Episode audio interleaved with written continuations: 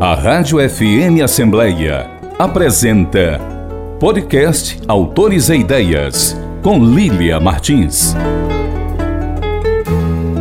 O presente trabalho faz um pequeno recorte do passado literário e cultural da cidade de Fortaleza, num contexto ainda tão provinciana tempo dos bondes e dos cafés ao redor da Praça do Ferreira e das sessões no Cine Diogo e Cine Majestic apresenta a história de um grêmio literário atuante nos anos de 1940. Essa associação literária era denominada Centro de Estudos Juvenal Galeno composta por jovens estudantes com ambições estritamente literárias, tendo como referência de êxito o autor do poema Cajueiro Pequenino, os quais o homenageavam sendo o patrono da citada Sociedade de Letras. Entusiastas de uma missão, esses jovens buscavam a defesa da língua nacional e a criação literária, ainda associada ao conservadorismo estético, demonstrando distanciamento das novidades do modernismo. Ednardo Honório, trecho do livro Centro de Estudos Juvenal Galeno, Juventude, Literatura e Civismo no Momento de Escolhas. Olá, ouvinte! Bem-vindo ao Autores e Ideias. Eu sou Lilian Martins e vou estar agora na sua companhia. É muito bom ter você aqui. E eu já estou de volta aos estúdios da Rádio FM Assembleia, mas seguindo criteriosamente os protocolos de segurança contra o coronavírus. E o nosso entrevistado segue de forma totalmente à distância, conversando conosco através das novas tecnologias digitais. Mas olha, o capricho e o zelo da nossa programação continuam os mesmos. E você já sabe da novidade? O Autores e Ideias, além do rádio e do site da Assembleia Legislativa do Estado do Ceará, agora também está nas principais plataformas de streaming. Isso mesmo, você pode nos acompanhar nas ondas do rádio e na internet. Centro de Estudos Juvenal Galeno, Juventude, Literatura e Civismo no Momento de Escolhas é o título do livro do historiador Ednardo Honório, nosso entrevistado de hoje no programa. A obra é fruto de uma pesquisa literária de sete anos, encampada pelo autor, e reúne curiosidades sobre a cidade de Fortaleza dos anos 30 e 40 através da história do controverso Centro de Estudos Juvenal Galeno. Ficou curioso? Então aproveita que o programa está só começando e fica comigo. Ednardo Honório, seja muito bem-vindo ao Autores e Ideias e para falar de um lançamento, essa pesquisa, que são anos de dedicação do seu trabalho e que agora chega ao público através do edital da Secretaria da Cultura do Estado do Ceará. Eu estou falando do lançamento do livro Centro de Estudos Juvenal Galeno, Juventude, Literatura e Civismo no Momento de Escolhas. Bem-vindo, Ednardo. É, boa noite, Lê Martins. Muito obrigado. É uma grande alegria, é um prazer imenso estar aqui na companhia de todos os ouvintes aí da Rádio FM Assembleia e, na sua apresentação aí a comandar o programa do Autores e Ideias. E, acima de tudo, para podermos falar desta obra, deste trabalho, que foi sete anos de uma pesquisa que iniciou-se em 2013, concluída em 2020. Foram sete anos de uma longa pesquisa referente a este Grêmio literário da Fortaleza da década de 30 e 40 do século XX, não é? Ednardo, sempre que a gente traz livro novo aqui para o programa, eu abro sempre com aquela pergunta que é uma pergunta clássica que eu acho que todo mundo fica louco para saber. O que que os leitores podem esperar dessa publicação Centro de Estudos Juvenal Galeno, Juventude, Literatura e Civismo no Momento de Escolhas? elas podem esperar uma, uma, uma, descoberta de um Grêmio que até então, até pode dizer até agora mesmo, no início deste nosso século XXI, nunca foi tratado a, com aprofundamento e nunca foi citado em nenhuma publicação dos nossos principais pesquisadores da área da história cultural, intelectual e literária cearense.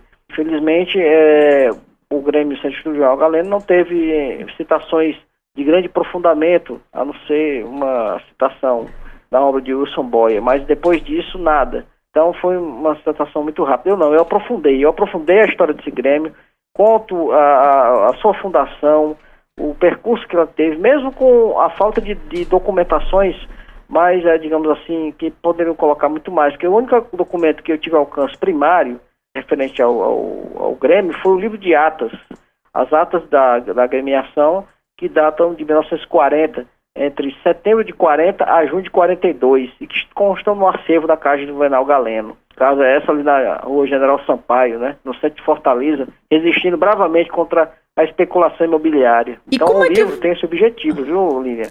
De mostrar a história desses jovens abnegados, dedicados à literatura e, acima de tudo, uma visão do civismo da época que era vigente na época, né? a aliança entre cultura e se culto ao, ao, mestre, né? No caso, aqui o Juvenal Galeno. E como é que você conheceu o Centro de Estudos Juvenal Galeno, Ednardo, e decidiu pesquisá-lo? Como é que essa história dessa agremiação chegou para você? Bem, tudo começou em 2013, como falei, o ano de 2013, quando iniciei uma pesquisa de um edital anterior era edital da prefeitura da época da Luziane Lins, que foi a melhor literária de Fortaleza.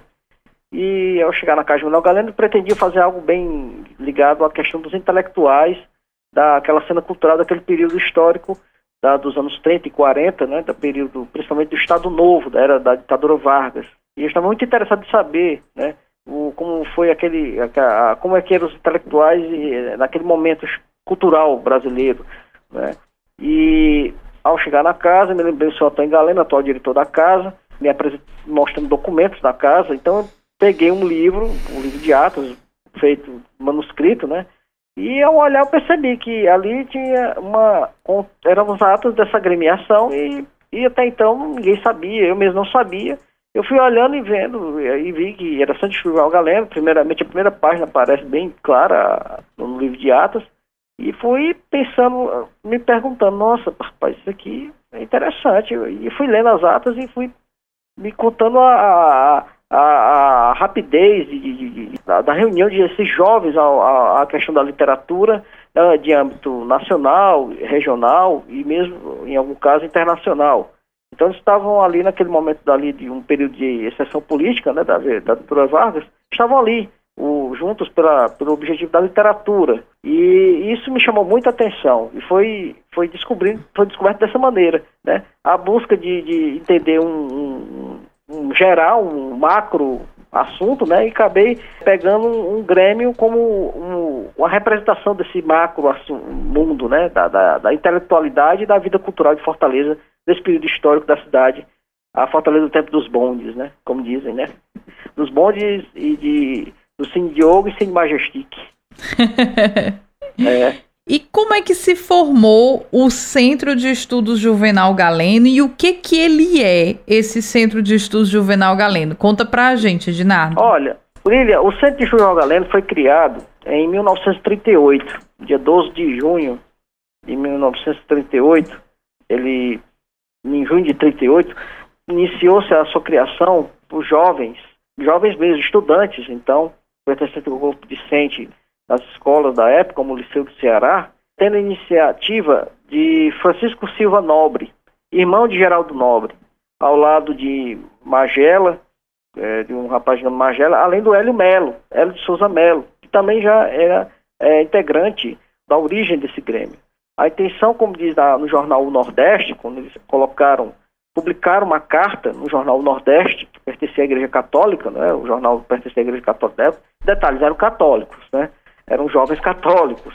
Publicam no, no jornal Nordeste a ideia de criar um grêmio para cultuar a memória de Juvenal Galeno, que naquele momento já fazia sete anos de sua morte. Ano passado, por sinal, em, 1931, é, ele faleceu em 1931, ano passado completou 90 anos da morte de, do poeta Juvenal Galeno. Então era uma maneira de lembrar da memória do poeta, do jangadeiro, o poeta que cantou os nossos jangadeiros, o vaqueiro, que falou da cultura popular, que mostrou, digamos assim, a, a, nossa cultura no, no, em outros segmentos, né? E não segmento, digamos, erudito, mas segmento a olhar a poesia popular, né? Então que a Casa Juvenal Galeno se desde os tempos de, de Juvenal Galeno, passando para Henriqueta Galeno e até os dias de hoje, sempre foi um espaço de união de, de, de, da celebração da cultura dos violeiros, repentistas. tocadores de coco e todos aqueles que representam a cultura popular da nossa meio cearense, né? E de outros estados também que visitavam a casa de Juvenal Galeno. Aí foi aí que foi criado o Grêmio, né? Esse objetivo de cultuar a memória de Juvenal e ao mesmo tempo unir isso às suas predileções literárias, né? Suas ambições literárias que esses jovens possuíam, né? Como sempre, a lira dos 20 anos, como dizia o poeta, né? e quem é que eram esses jovens, Ednardo, que se reuniam no centro de estudos? Olha, como eu falei, eles eram estudantes, em grande maioria eram estudantes. Tirando o Hélio, o, o Carvalho, que já era um pouco mais velho, e Sebastião da Paixão, que detalhe, existe um integrante de outros estados, jovens da Paraíba, do Piauí, o Galdés Carvalho já era um homem maduro na época do Grêmio, já era um homem de 30 anos. Sebastião da Paixão também, já era um homem de 30 anos, um afrodescendente, de Minas Gerais, veio estudar agronomia aqui na nossa escola de agronomia, que à época só existia as seguintes escolas de, de superior de ensino, né? A escola de agronomia, a faculdade de direito e a, a escola de odontologia e a então nascente faculdade de economia do da Jaci Menezes, né? Que tinha sido fundado por Jaci Menezes naquele ano de 38, coincidentemente. Aí ele, eles, eles eram estudantes, em grande maioria, ainda no Liceu do Ceará, ainda depois partindo para, para a escola superior, que eu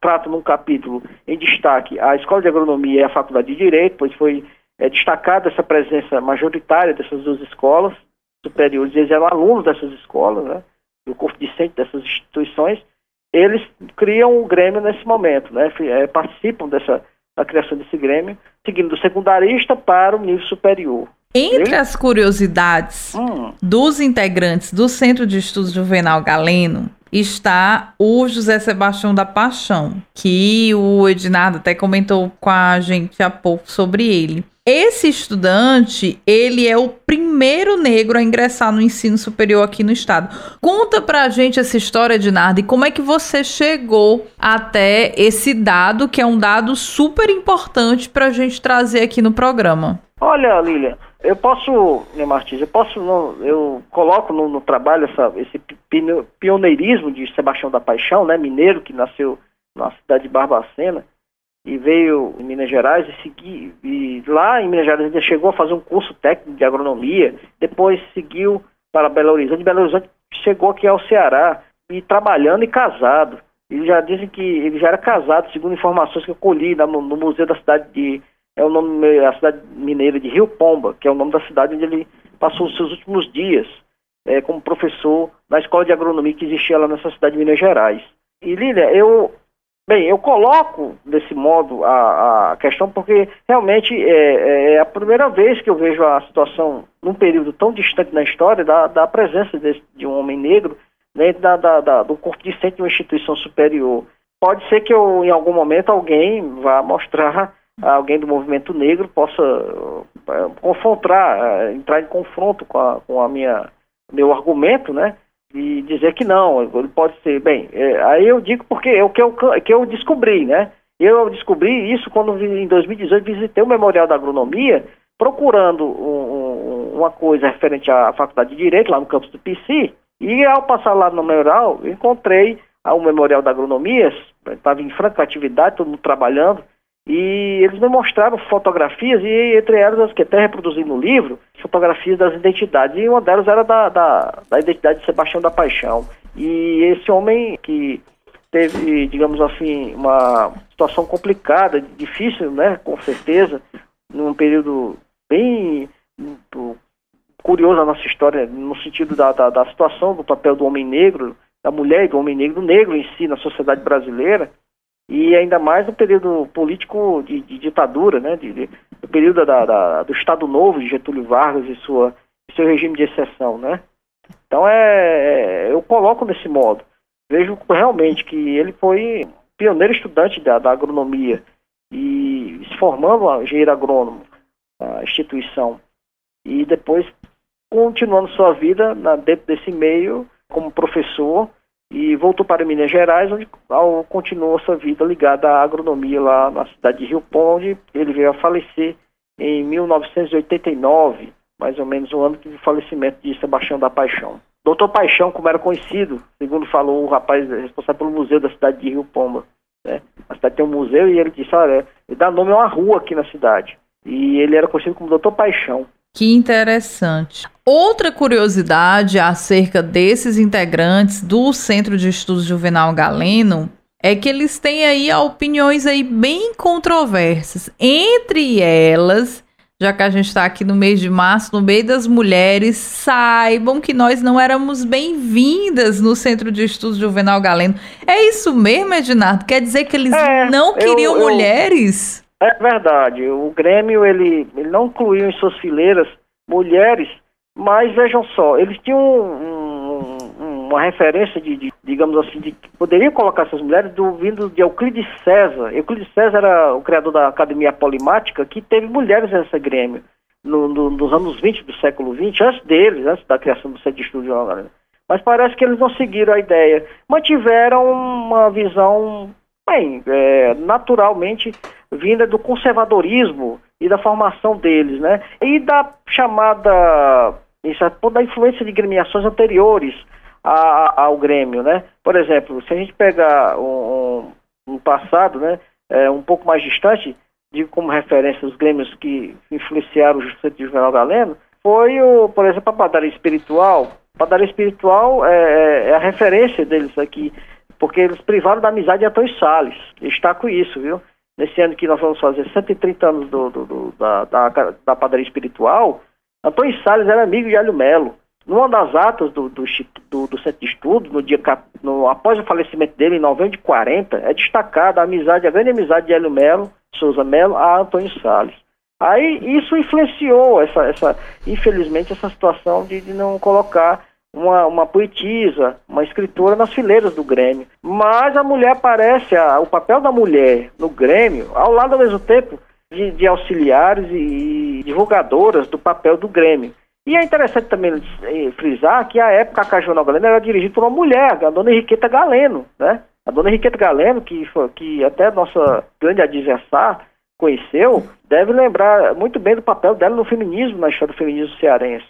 Ela foi uma mulher das primeiras, é, uma cearense que teve grande papel dessa divulgação da, da, do papel político e social da mulher no, na, na sociedade cearense e intelectual.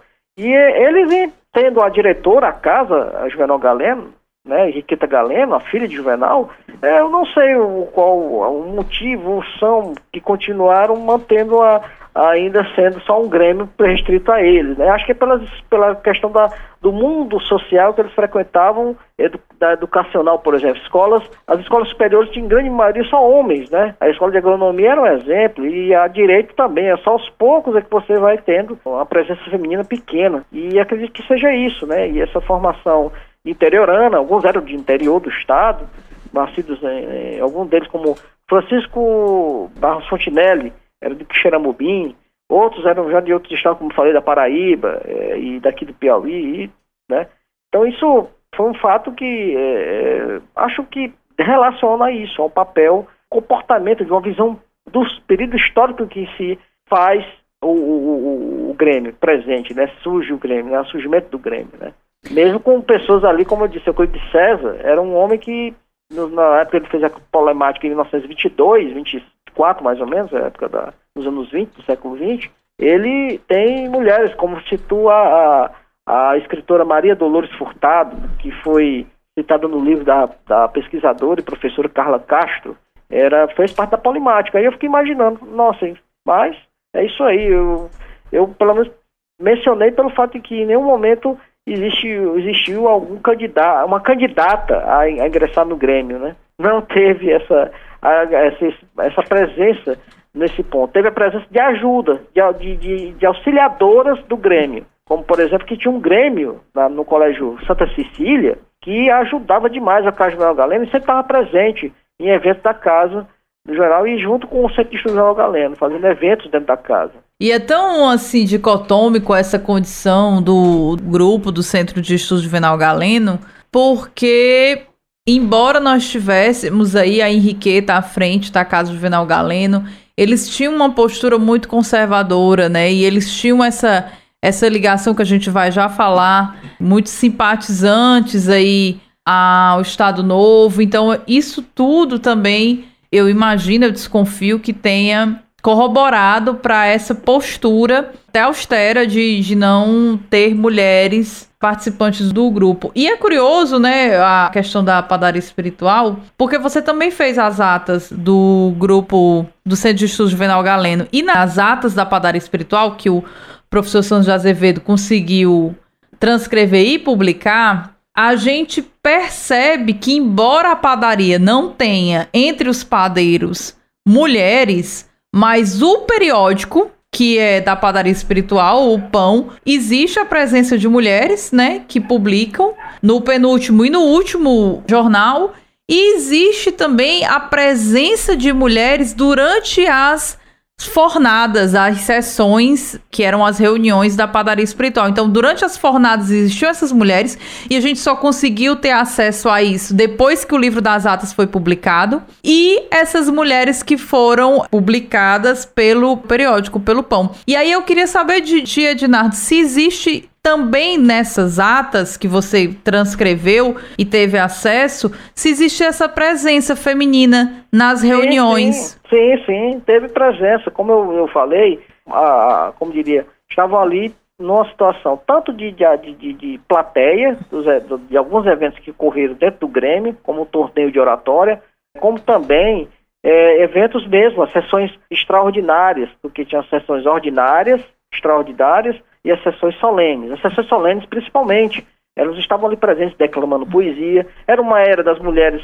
declamadoras né, de poesia, como o professor Juarez Leitão já tratou uma vez uma obra do Figueiredo Lima, né? Percorreu o Brasil, né? Indo em teatros, declamando poesia. Eu até cito aqui que uma delas eu, eu menciono no livro, né? A Zoraide Aranha. Zoraide Aranha, tá no livro, eu citei no livro pois essa me chamou muita atenção na ata, que faz menção à presença dela na casa. E no dia do, da reunião do Grêmio, o, o Grêmio é, reunia-se aos domingos, e ela participou de uma reunião, declamou poesias de Juvenal Galeno, foi muito aplaudida, destacar a ata né, do dia, e isso foi me interessou muito e fui até procurar nos jornais da época da Biblioteca do Estado, antes da reforma da biblioteca, fui na hemeroteca da Biblioteca do Estado, antiga Menezes Pimentel, né, agora Biblioteca do Estado, do Ceará, a BES, e lá eu encontrei a propaganda da, da declamadora Zoraide Aranha, que era da Bahia, do estado da Bahia. Então essas mulheres elas estavam presentes ali, realmente estavam presentes nas chamadas sessões do Grêmio, principalmente as sessões solenes, né? E eram grandes, como eu falei, auxiliadoras dos trabalhos do, do, do Grêmio. E, e, existia esse Grêmio de mulheres do, de, de, da, do Colégio Santa Cecília. E já, já é outra história muito interessante que o Colégio Santa Cecília tinha, eu acredito que era um colégio dedicado somente a, não sei bem a história do Colégio Santa Cecília, mas acredito que era uma escola é, de discente feminino, somente para o corpo é, discente era só feminino, né, não sei, o Santa Cecília, e, e, e, faz menção a um grêmio que existia nessa escola, no Colégio Santa Cecília, e que existia essa parceria entre o Centro Estudial Galeno e o Grêmio é, do Colégio Santa Cecília, com as moças que apareciam para realizar toda a atividade de, de, auxílio, de auxílio a um evento solene dentro da casa de Juvenal Galeno, né? A dona Henriqueta Galeno também atraía essas moças também pelo, pela presença dela como uma líder nesse meio, né? Então isso chamava muita atenção. E as atas fazem menção sim às mulheres nessas sessões, né? E, e isso é, é, é muito é, um momento de, de, de, de grande responsabilidade pela manutenção da cultura em geral, pela defesa da cultura, embora é, devemos frisar esse papel cívico, que era o civismo que estava atrelado à questão do Estado, né? a questão do governo, né? É à toa que as, as sessões solenes tinha presença, do, às vezes, de um representante do interventor Menezes Pimentel, que era o interventor do Getúlio Vargas, né? E tinha também a presença da Igreja Católica, André Carmuça, até saudoso clérigo cearense, ficou famoso no jornal Povo, que escrevia artigos no jornal Povo, né? Na década de 80 e 90, até o falecimento, né, nos anos 2000, século 20, me lembro 21, me lembro bem dele, não tinha a menor ideia. Quando vi as latas, tem a presença dele muito constante. Ele, eh, em qualquer evento dentro da, do Grêmio, a palavra dele como representante da Igreja Católica. A própria Dona Henrique da Careno era uma, era uma senhora, uma senhora católica, né? É, embora é, devemos frisar que ela tinha uma formação curiosa, né? Tinha esse catolicismo forte, né? Ao mesmo tempo era uma mulher a, busca de, de, se firmar dentro da questão do, do, das políticas que existiam, né? Daquele momento. Acho muito curioso isso. Ela tá ali é, firmando o seu papel e sua presença no meio cultural, e mas mantendo sua fé. Ela não, não chega a quebrar uma, a, a corda, a sua aliança religiosa, que é a formação dela, né? Formação vinda desde o século passado, né? Do século XIX, no caso. Ednardo, eu acho que esse ponto é um ponto bem interessante, né? E eu queria muito que você destacasse isso, esse aspecto do civismo muito forte entre os integrantes do Grêmio, a adesão e essa simpatia pelo Estado Novo. Conta pra gente sobre essa postura dos integrantes do Grêmio.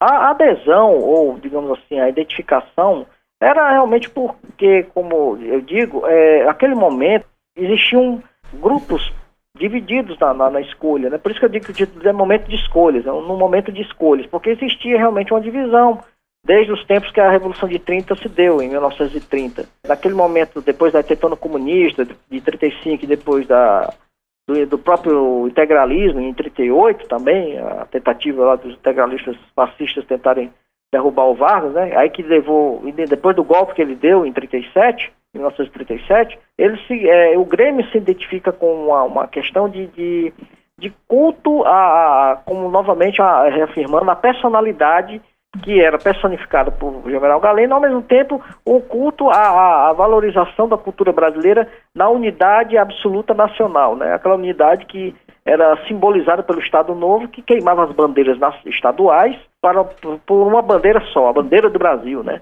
Era uma visão mundial, né? todos sabemos que naquele período histórico existia, além de Vargas nosso Brasil, a grande maioria dos países estava em mãos de, de, de ditadores, como Salazar em Portugal, Franco, na, depois da Guerra Civil Espanhola na Espanha, e mesmo o mundo socialista tinha o seu representante, que nós temos que dizer aqui, que o Stalin, né, do lado. E existia também o Hitler e o Mussolini no fascismo, que aí a questão seríssima aí, né, do fascismo de Hitler e Mussolini nessa questão de, de modo de, de, de, gerir um Estado, né. E tudo isso estava pego, pegando todos aqueles jovens e colocando numa situação de, de, de, escolha de visões, né? Então, por isso que é, é, é, é fato eles terem valorizado tanto a, a, e evitado, como diz atas, a biblioteca deles, sabe? A biblioteca do Centro de Estudos, evitavam publicações que atacassem a moral ou as ideias que eles personificavam, né? Que eles tinham defesa de visão política, de visão de Estado, de, de juventude, a defender o bem maior, que era a cultura brasileira, que a razão era maior é essa, né? justificada pela cultura brasileira e pelos nossos, nossos nomes maiores, da, os canones que marcam a nossa história até hoje, né? da literatura brasileira. É ator que tem os patronos, né, nesse ponto. Lilian Martins, então, esse, esse caso, é, é essa aproximação, essa, esse papel está nesse ponto, né, do civismo, até mesmo o escotismo na época, o escoteiro, né, era um presidente, teve uma sessão uma vez que foi dedicada aos escoteiros do Ceará. Teve uma sessão deles que eles, com a presença do presidente do escotismo no Ceará. Olha só, era tudo, tudo era isso, é porque o Estado brasileiro naquele momento, o Estado novo, né, era um Estado que fazia esses cultos, dia do trabalho, né, o dia da, da eram dias de, o dia da raça, né, existia o dia da raça do Estado novo, né, então tudo isso era razões para a união de todos, para um Brasil forte, acima de tudo, né, as canções levavam a isso, né, Daí os, sambas eufonistas, né? Quem sabe, né? Todo mundo sabe qual era do Brasil, né? Que melhor exemplo, né? Nesse momento o samba até ocorre até a chamado controle sobre os compositores para criar composições que aumentem a essência a, nossa nação, o Brasil, né? E isso levou a essa situação, ainda mais depois do golpe de 37, que o Estado ali, com a ditadura Vargas, né?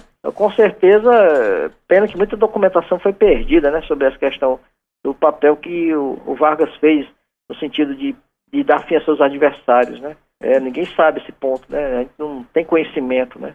Eu mesmo eu fico imaginando o, o que pouco que existe, né? A gente sabe pelo menos que Pérez, Carlos, Luiz Carlos Pérez foi preso até 45, até o fim da ditadura Vargas. Só saiu, Raquel Queiroz foi presa, o Graciliano também foi preso, e, e o Monteiro Lobato passou um ano preso, em 41, em 1941 foi, passou em 41, passou um ano preso pelo regime varguista, né? Entre outras curiosidades, né, muitos temas aqui que são importantes para a gente discutir e trazer à tona nesse bate-papo com o historiador Ednardo Honório, eu tenho que fazer uma seleção, tá, gente? Porque senão a gente aqui conversa, beça, porque dá para ter muitos desdobramentos do livro. Olhe que a gente está estudando um recorte muito importante nos anos 30 e os anos 40, em que aconteceram muitas movimentações e é por isso que a gente, conversando com o Ednardo, a gente faz esse passeio. A gente está falando sobre o Ceará, a gente está falando sobre o Centro de Estudos Juvenal Galeno,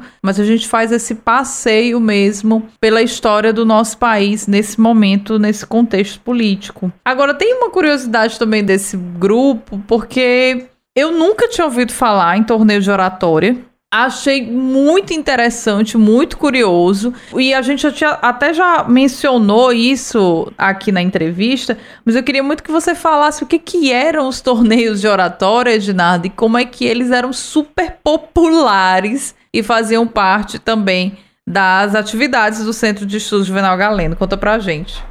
É, o torneio de oratória era para, como diria assim, representava um momento em que os oradores, né, esses jovens oradores, é, mostravam sua força de persuasão, né, de, de, da retórica, né, da oratória, né, de tudo que manda o, o momento de chamar a atenção, né, ou como diria, o chamar a atenção a quem está no, no, no coreto, né, púlpito, principalmente assim como seria também. Esse torneio de oratórias, em primeiro momento, feito por, por entidades estudantis, até menciono que teve um que eu encontrei nos jornais da, da, da década de 30, né, da participação do Fran Martins, eram entre escolas, a, o Liceu do Ceará contra a própria Faculdade de Direito, assuntos de a, assuntos nacionais da época ainda. Isso foi antes da, da, até da, da, própria questão do Estado Novo. Depois do Estado Novo, aí entra no, dentro do Centro de Filme Galento, nós temos o torneio de oratória, principalmente para ingressar dentro do Grêmio, sabe? Eles, eles, eles tinham uma maneira de fazer uma seleção que pedia que participasse desse torneio para é, justificar o ingresso no Grêmio também. Também tem esse objetivo.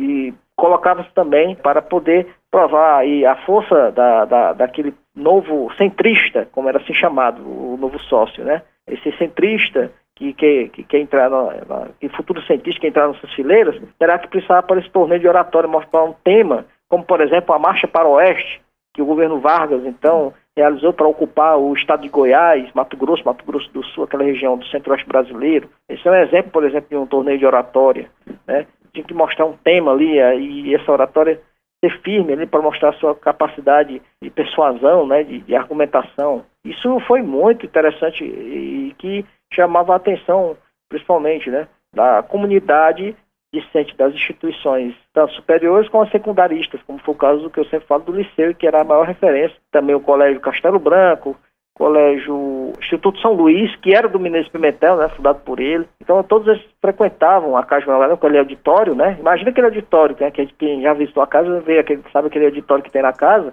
Eu fico imaginando como é que ia rolar essas, essas torneios de oratória, né? A defesa de uma ideia ali, né? A defesa de um ponto de vista, né? É, para poder ali ser, é, ser receber a aprovação para ingressar dentro do Grêmio, né? Era esse o papel dos torneios de oratória, a fazer, é, mostrar ali, criar a força de, de, de, um, de, um, novo orador, permear a nossa, a nossa sociedade cearense, tanto no meio é, político como no meio cultural, não é? Ednardo, essa pesquisa que culminou aqui com a publicação do livro Centro de Estudos Juvenal Galeno, Juventude, Literatura e Civismo no Momento de Escolhas, é uma pesquisa de sete anos, ou seja, quase uma década dedicada ao estudo desse material e é um árduo caminho de pesquisa e que também traz curiosidades, alguns desgostos. Conta pra gente, Ednardo, aquilo que você acha que é interessante a gente trazer à tona aqui nesse nosso bate-papo, de curiosidade, de uma situação embaraçosa, algo que possa ser dito, tá? Não pode também colocar aqui ninguém saia curta. Conta pra gente. É, é uma situação embaraçosa, né? Bem, teve um caso, né, de, um, de um dos integrantes que existia a, tal como na padaria espiritual tinha aquela questão de que punia com obrigando a pagar com bebida e tal, aquela roda boêmia, né? Já o centro judeu era boêmio, era um, podemos dizer meio assim burocrático e muito formal, né? Mas era uma questão de outro tempo, era outro momento da história, né? Era outra sociedade, mesmo pequena urbana e provinciana Fortaleza, ainda era era, já era um momento bem de, de, tentativa de serem mais cometidos, né? E acho que a formação católica e conservadora influenciou nisso. Então tinha um caso de um sócio que chamava Mário Manfra, sabe? Que as atas do, do início do livro de Atos conta que ele, ele tava, não estava frequentando o centro, sabe? Não estava frequentando as reuniões e já estava causando um certo, um certo situação de, de, de, de discussões dentro do, do, da direção do, do Grêmio, né? E o Grêmio estava decidido a expulsá-lo, porque também ele estava ajudando, porque também tinha questão da colaboração de ajuda, né, para manter o Grêmio, né? Automaticamente que você ingressava no Grêmio, você se tornava, é, tinha que ajudar na manutenção do Grêmio, né? Aí o rapaz Mário Manfra não participava, não teve participação na, na, nas reuniões, estava faltando, é, era hora de pegar e ir na casa dele, mandar um memorando, eles mandavam na ata, fala, incumbir alguém, algum integrante centrista, ir à casa do mesmo, levando um memorando, exigindo a presença dele saber por que razão estava faltando as reuniões. Existia essa, digamos assim, esse quase ato de como pertencer uma, realmente uma, uma, uma, uma entidade mesmo, como comparamos a questão religiosa, né? Aí tinha que ser é, presente ali totalmente. Então foi um caso bem curioso, até a expulsão total. Ele foi expulso e depois disso o nome dele desaparece do livro de atos da, do Centro Tribunal Galeno, né? Esse único livro, né? Porque eu fico imaginando se tivesse tido a chance de ver outros livros de ata até o ano do fim do Grêmio, quando o Grêmio acaba. Nossa, que história, Ednardo. Bom, essa e outras histórias, curiosidades, para aqueles que gostam e se aventuram na pesquisa sobre a história da cidade de Fortaleza, suas agremiações. Vale muito a pena conhecer o livro Centro de Estudos Juvenal Galeno, Juventude, Literatura e Civismo no Momento de Escolha. Ednardo, o lançamento do livro aconteceu na biblioteca com na Biblioteca Pública do Lobarreira e contou aí com a apresentação e bate-papo do escritor e editor Raimundo Neto. Quem não pôde estar no lançamento, mas eu tenho certeza que está aí curiosíssimo sobre essa obra, conhecer um pouco mais sobre a agremiação, os próprios centros de estudo juvenal galeno, entender um pouco de como é que era essa sociabilidade dos jovens na década de 30 e 40 nessa cidade ainda provinciana da capital de Fortaleza, onde é que esse ouvinte pode encontrar e adquirir a sua obra. Lívia Martins, o meu livro, ele encontra-se atualmente, nesse momento, na livraria Arte e Ciência, ali na Avenida 13 de Maio, né, próxima à reitoria. Mas também pode, a pessoa não, não, tiver a questão de passar pela livraria, pode também adquirir um exemplar comigo. Por isso que eu queria repassar os meus dados, né? As minhas redes sociais, que pode entrar em contato para adquirir o livro também. O livro está na livraria, nessa livraria Arte Ciência, da Avenida 13 de Maio, ali próximo da reitoria, no Benfica, não é? Mas eu também adquiri um exemplar do meu trabalho. No Facebook, é Dinardo Honório de Lima, é meu perfil pessoal, e o outro é no Instagram, é honório.ed, honório.ed, é o Instagram, né? E o meu e-mail é lima78, o número mesmo, lima78.ed, Então são os meios de contato, as duas redes sociais, Instagram e Facebook, que pode entrar em contato comigo, né, para poder adquirir o exemplar do trabalho. Ou então, se a pessoa estiver próxima ali do Benfica, é só ir na livraria Arte Ciência do bairro Benfica, ali da conhecida livraria ali na 13 de maio. Pode ser tanto por mim como por, pela livraria. Você pode adquirir o exemplar de meu trabalho, desta pesquisa, como eu disse que foi sete anos de grande pesquisa, que graças a Deus correu tudo bem a, a sua finalização e lançamento. O lançamento foi muito bom, com a grande presença do, do escritor Raimundo Neto, que deu uma linda apresentação, e a presença de todos aqueles que tiveram importante papel na construção desse trabalho. Né? E os familiares de um dos integrantes do Grêmio, como foi o caso do filho do, do Hélio Melo de Souza, o Célio, Célio Melo, era Célio Melo, estava presente e esse esse é um ponto importante, né? De, dos familiares do, de alguns, de alguns que eu consegui, né, ter contato, né? Como foi o caso do seu Sérgio Melo, que é filho de Hélio Melo. Outros foram já contatos com instituições, como foi o caso lá de Minas Gerais, tá? A cidade de Minas Gerais. E do Piauí aqui foi o caso do Galdés Carvalho, que era um dos integrantes mais velhos, como falei, e que eu tive contato com o sobrinho dele, Rogério Newton, e me ajudou também ah, na, na, construção biográfica, que no final do livro eu coloco né, a biografia, tal como o professor Santos faz dos padeiros, né? Eu fiz também sobre essa questão dos integrantes do Grêmio, né? que foram integrantes dessa agremiação. Eu conto a história biográfica de, dos integrantes, de alguns integrantes. Realmente devo de frisar que alguns eu não consegui, porque eles são citados no livro de Atos, mas infelizmente não, tem, não tomei conhecimento ao qual que lugar eles estudavam, se era na escola de agronomia ou na, faculdade de direito, ou se eram alunos do liceu, não deu para descobrir. Infelizmente teve nomes que não entraram no sentido de integrantes do Grêmio, sabe?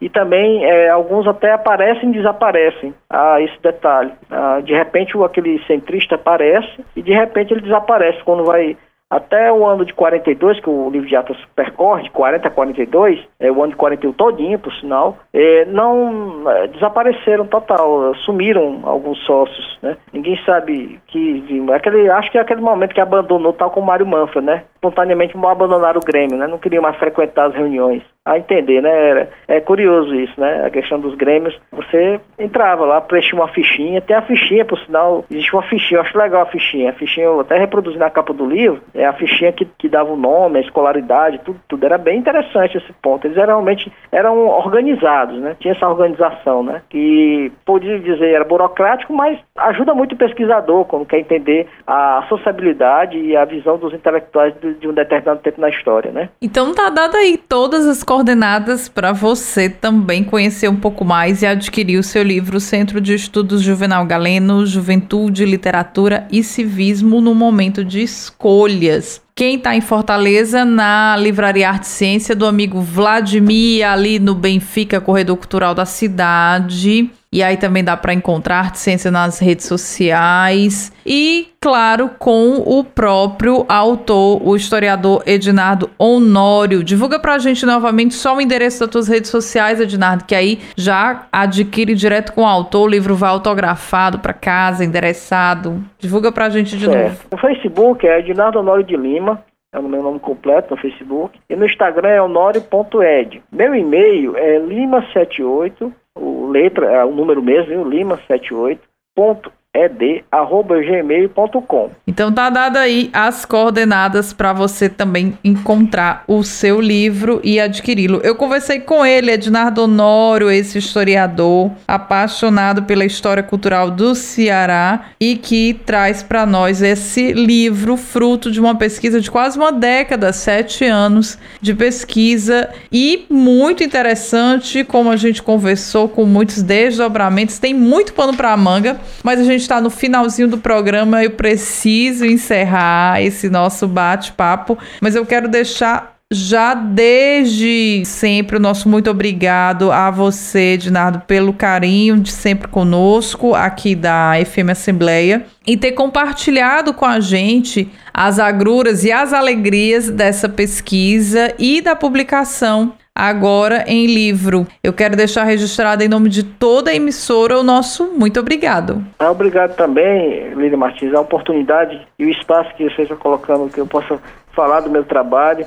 Fico muito feliz desse retorno e muito obrigado a todos que realizaram essa atividade de trabalho ao seu lado aí na rádio e você também. Muito obrigado mesmo. E a certeza de que esse assunto suscite interesse a outros pesquisadores, né, na nossa chamada cena intelectual cearense, né, tanto da área de sociologia ciências sociais, como da história, como da letras, né, todos possam buscar meios de aprofundar essas, esses momentos da nossa história e das personalidades que marcaram essa formação e hoje continua a nos influenciar na nossa formação como é, a ideia do, do, da presença do intelectual em nossa sociedade, né? Muito obrigado, Lia Martins. Obrigado por tudo, obrigado por, por todos aí da, da FMA Assembleia e obrigado pelo espaço para a divulgação desse, desse meu livro, de estreia, esse meu primeiro trabalho. Novamente, repito o agradecimento e, e a certeza de continuarmos a conversar em outros momentos sobre a nossa cena literária aqui para Autores Ideias. Pois muito obrigado e uma boa noite.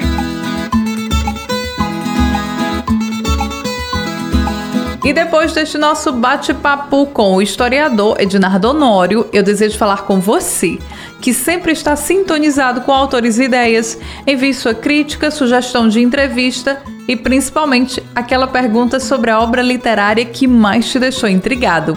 Converse comigo. O nosso WhatsApp é 85982014848 e o e-mail é fmassembleia@l.ce.gov.br. Você pode ouvir o nosso programa também no formato podcast. Acesse as principais plataformas de streaming e compartilhe cultura.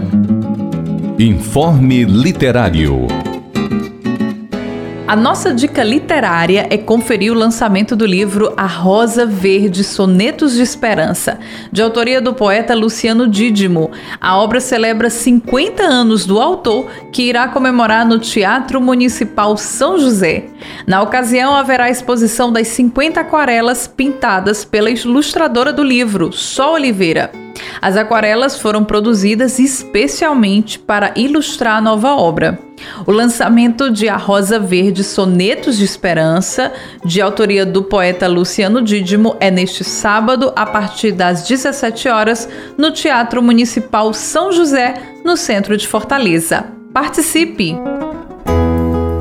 A Rádio FM Assembleia apresentou podcast Autores e Ideias com Lília Martins. Tem produção e apresentação de Lília Martins e finalização de Nabucodonosor Queiroz. Gerente-geral da Rádio FM Assembleia, Rafael Luiz Azevedo e coordenador de programação e áudio, Ronaldo César. A Assembleia Legislativa do Estado do Ceará tem como presidente da mesa diretora deputado Evandro Leitão e coordenador de comunicação social, jornalista Daniel Sampaio. Até o próximo programa Autores e Ideias a história da literatura que você precisa ouvir.